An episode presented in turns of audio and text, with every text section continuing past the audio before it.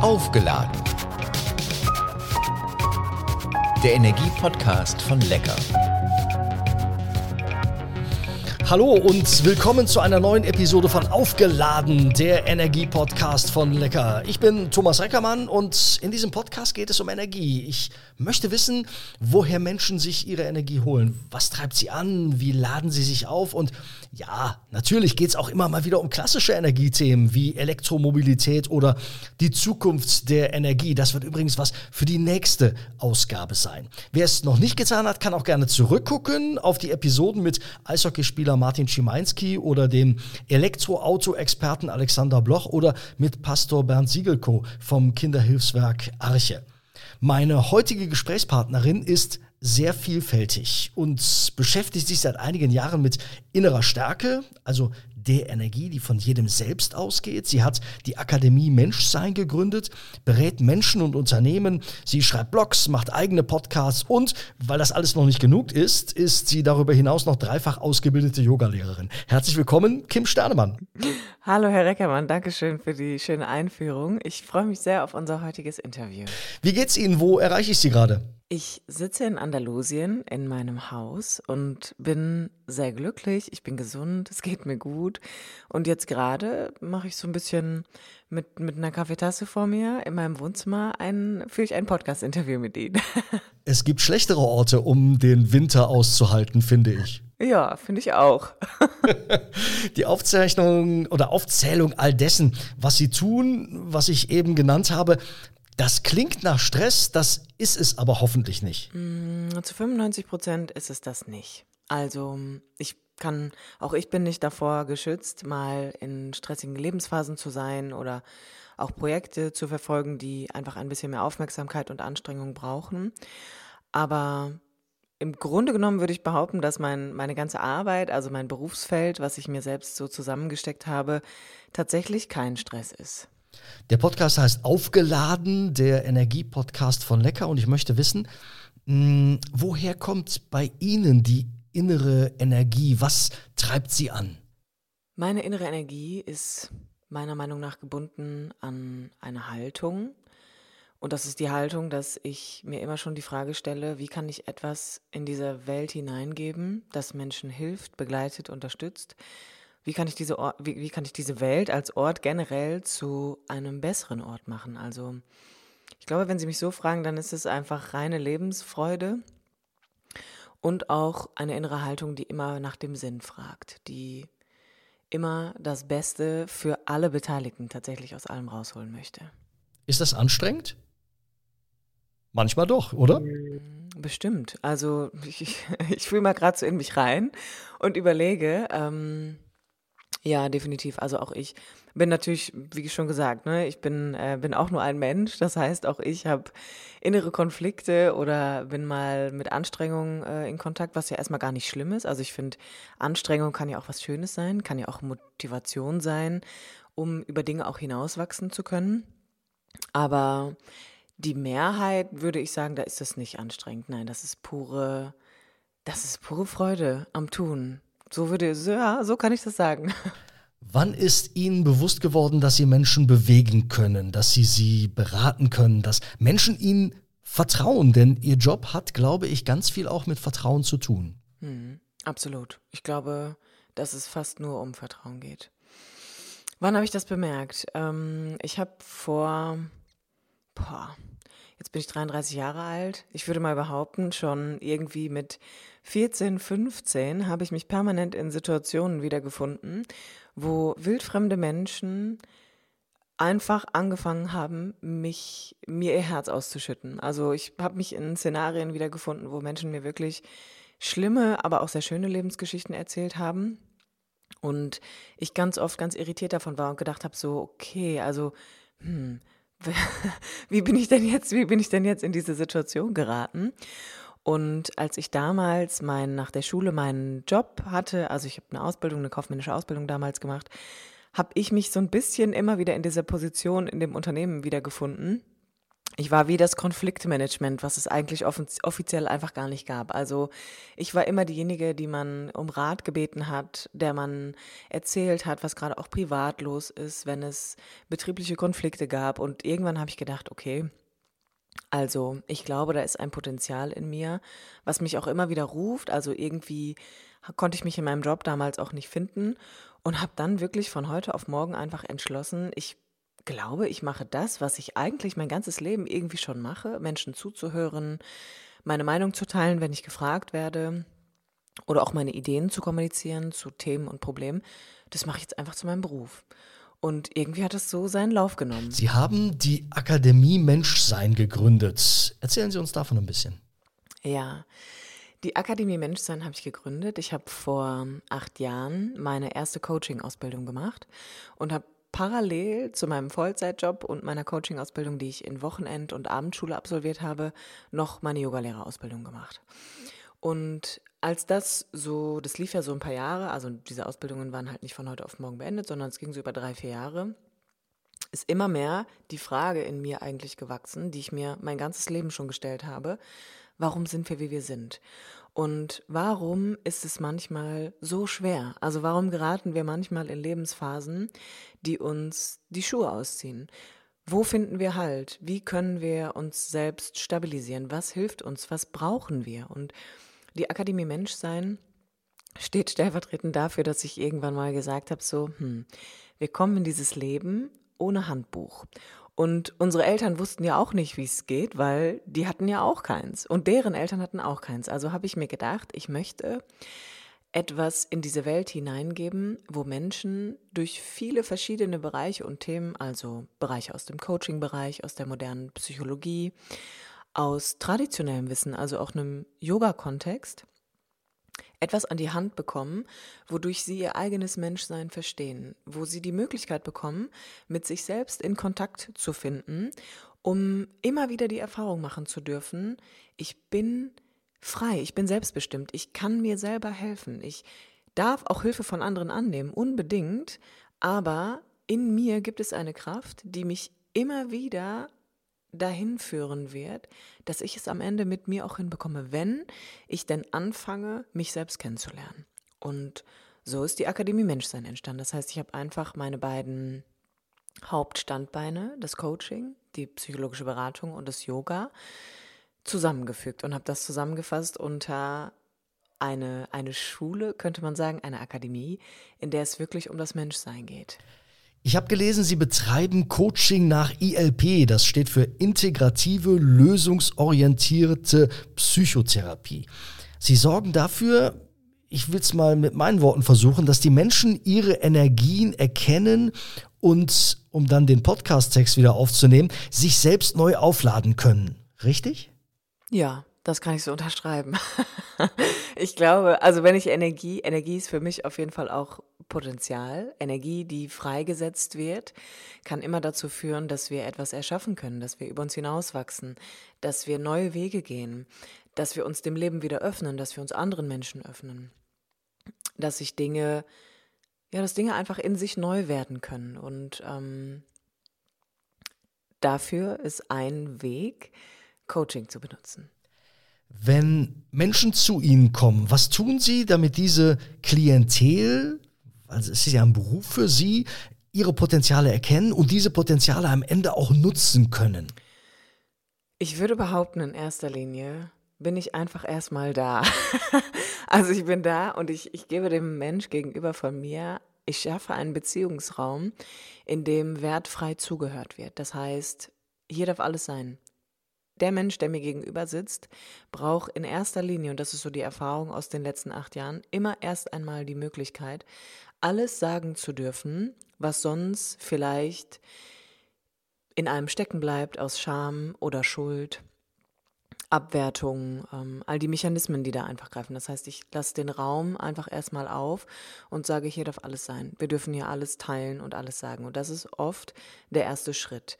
In zweiter Instanz ist meine Aufgabe oder sehe ich meine Aufgabe immer darin, jemanden darin zu unterstützen, auf sich selbst blicken zu können Und dafür brauchen wir manchmal jemand anderen, weil vielleicht kennen Sie das von sich selber. Manchmal kreist man in seinem Kopf Runde für Runde und sieht den Wald vor lauter Bäumen nicht mehr, weil man dann eigentlich auch keine neuen Gedanken oder Gefühle mehr hat. Das heißt, ich bin quasi der Spiegel. Ich sitze auf der anderen Seite und sage dann mal, ach, wir gucken jetzt mal hier hin, jetzt gucken wir mal nach rechts. Was wäre denn, wenn wir mal nach unten links oder oben rechts gucken? Und gebe dem Menschen, der vor mir sitzt, eigentlich immer die Möglichkeit, sich selbst so umfassend betrachten zu können, wie das in diesem Fall einfach nur möglich ist. Ist es in diesen seit knapp 20 Monaten so komischen Corona-Zeiten nochmal anders? Äh, sind die Menschen nochmal ein bisschen mehr müde oder kreisen noch mehr mit ihren eigenen Gedanken? Definitiv. Also das, was ich sagen kann, ist, dass ich in den letzten 20 Monaten, und das ist wirklich nicht übertrieben, wenn ich das sage, ich bin überrannt worden mit Anfragen.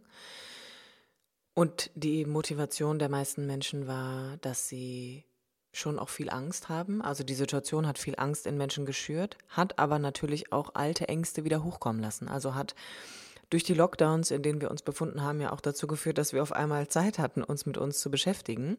Und das war für viele Menschen Neuland. Das heißt, dieser, dieser intensive Kontakt, der da auf einmal zustande gekommen ist, dass man mit der Familie auf engem Raum zu Hause war, dass man mit seinem Partner oder seiner Partnerin vielleicht auf einmal viel mehr Zeit verbracht hat, dass man mit sich alleine auf einmal viel mehr Zeit verbracht hat, weil soziale Interaktion einfach ja auf das Minimum zurückgefahren wurde, hat definitiv dazu geführt, dass Menschen ganz extrem auf sich selbst zurückgeworfen sind und das ist natürlich nicht immer angenehm. Also, weil so ein Leben kann ja auch eine ganz schöne, äh, wie sagt man, Höhen- und Talfahrt sein. Und wenn man dann auf einmal so mit sich, ich sag mal, fest sitzt, dann blickt man vielleicht auch manchmal zurück und stellt fest, okay, da sind ein paar Sachen in meinem Leben passiert, die habe ich, glaube ich, noch nie verdaut oder da habe ich noch nie hingeguckt. Da konnte ich auch gar nicht hingucken. Und das ist in den letzten 20 Monaten extrem oft passiert. Wer Veränderungen herbeiführen möchte bei sich selbst, der redet dann ganz gerne so von dem inneren Schweinehund. Also hinter dem Mann und Frau sich so herrlich verstecken können, denn der ist so wunderbar träge. Gerade jetzt zum Jahreswechsel. Wie mache ich diesem inneren Schweinehund Beine? Oder ist das etwas, was äh, gar nicht so in Ihren Bereich fällt? Ich glaube, meine, ich glaube, die Antwort auf diese Frage äh, ist vielleicht ein bisschen anders als das, was man erwartet, aber meine Haltung dazu ist, ich glaube nicht an einen Schweinehund. Ich habe auch noch nie einen gefunden in Menschen, seitdem ich mit Menschen zusammenarbeite. Ich glaube, dass das, ich glaube, das ist ein sehr interessantes Konstrukt, um sich selbst abzuwerten.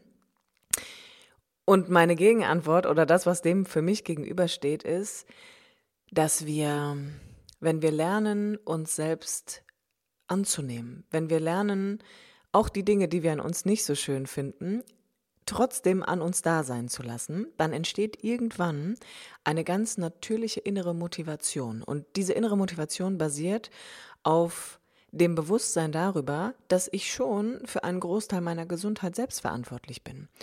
Und wenn ich Selbstverantwortung lerne, dann brauche ich kein Konzept von einem Schweinehund, um mich selbst zu strangulieren und dann die ersten vier Wochen des neuen Jahres vielleicht zu überleben, um dann wieder in den alten Modus zurückzufallen, sondern wenn ich Selbstverantwortlichkeit lerne, mein Bewusstsein ein bisschen entfalte und bemerke so, okay, an Ges Gesundsein ist was Schönes, ich kann viel für meinen Körper tun, ich kann viel für meine emotionale und mentale Verfassung tun, dann habe ich die Erfahrung gemacht, wenn man Menschen an den richtigen Stellschrauben die richtigen Werkzeuge mit an die Hand gibt, dass es ganz egal ist, ob es einen Jahreswechsel gibt, ob es Sommer ist, ob es Herbst ist, ob es Winter ist, dann gibt es eine natürliche innere Motivation, die mich immer wieder in die Verantwortung hineinträgt, mich um mich selbst zu kümmern, weil ich weiß, das macht hier niemand anderes für mich. Sie sind, ich habe das eben ja schon gesagt, ausgebildete Yogalehrerin. Für die Mitarbeiterinnen und Mitarbeiter von Lecker bieten Sie Online-Yoga und Rückenschulungen an,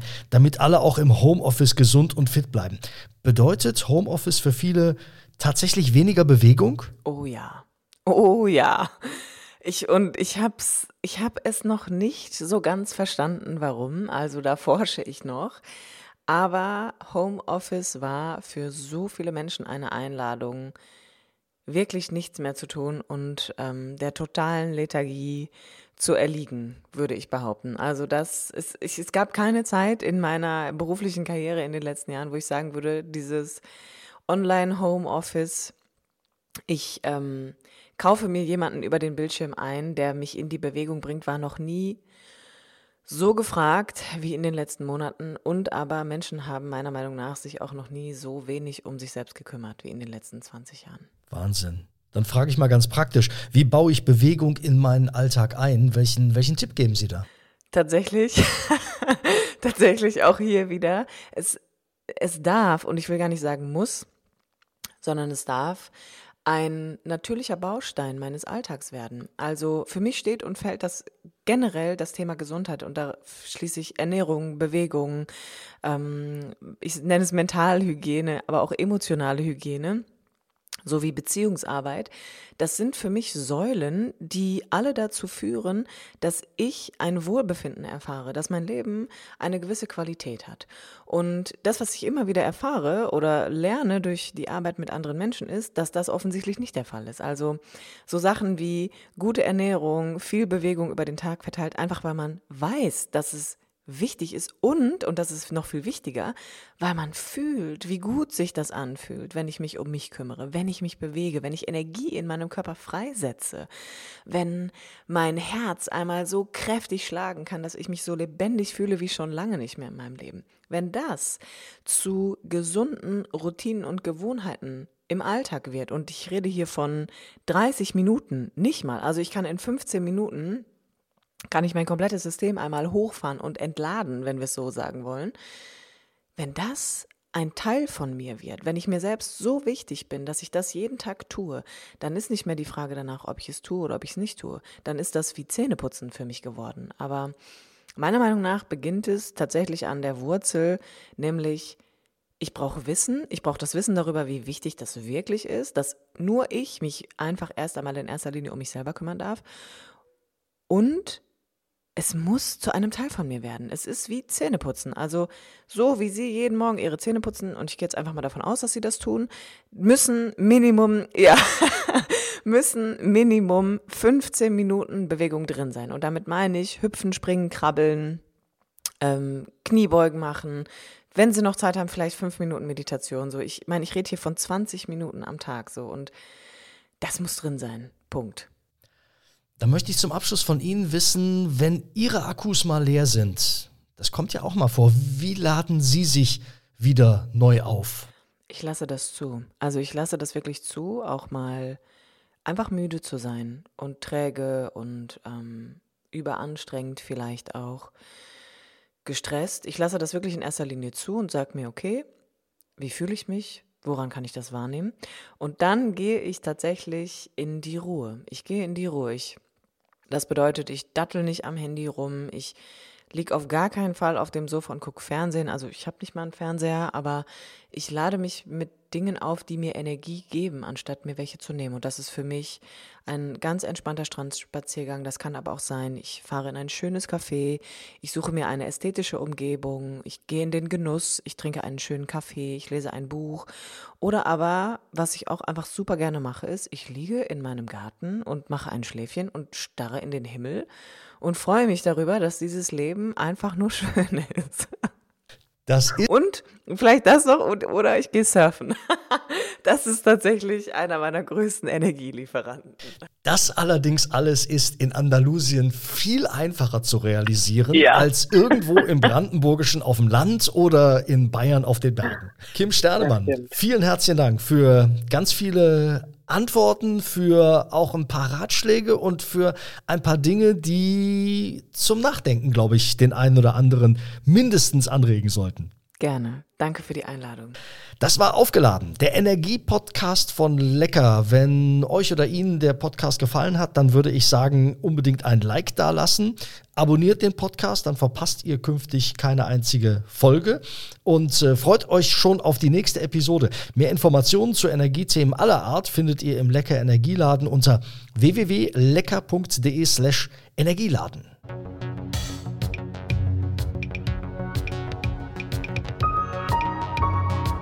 Aufgeladen.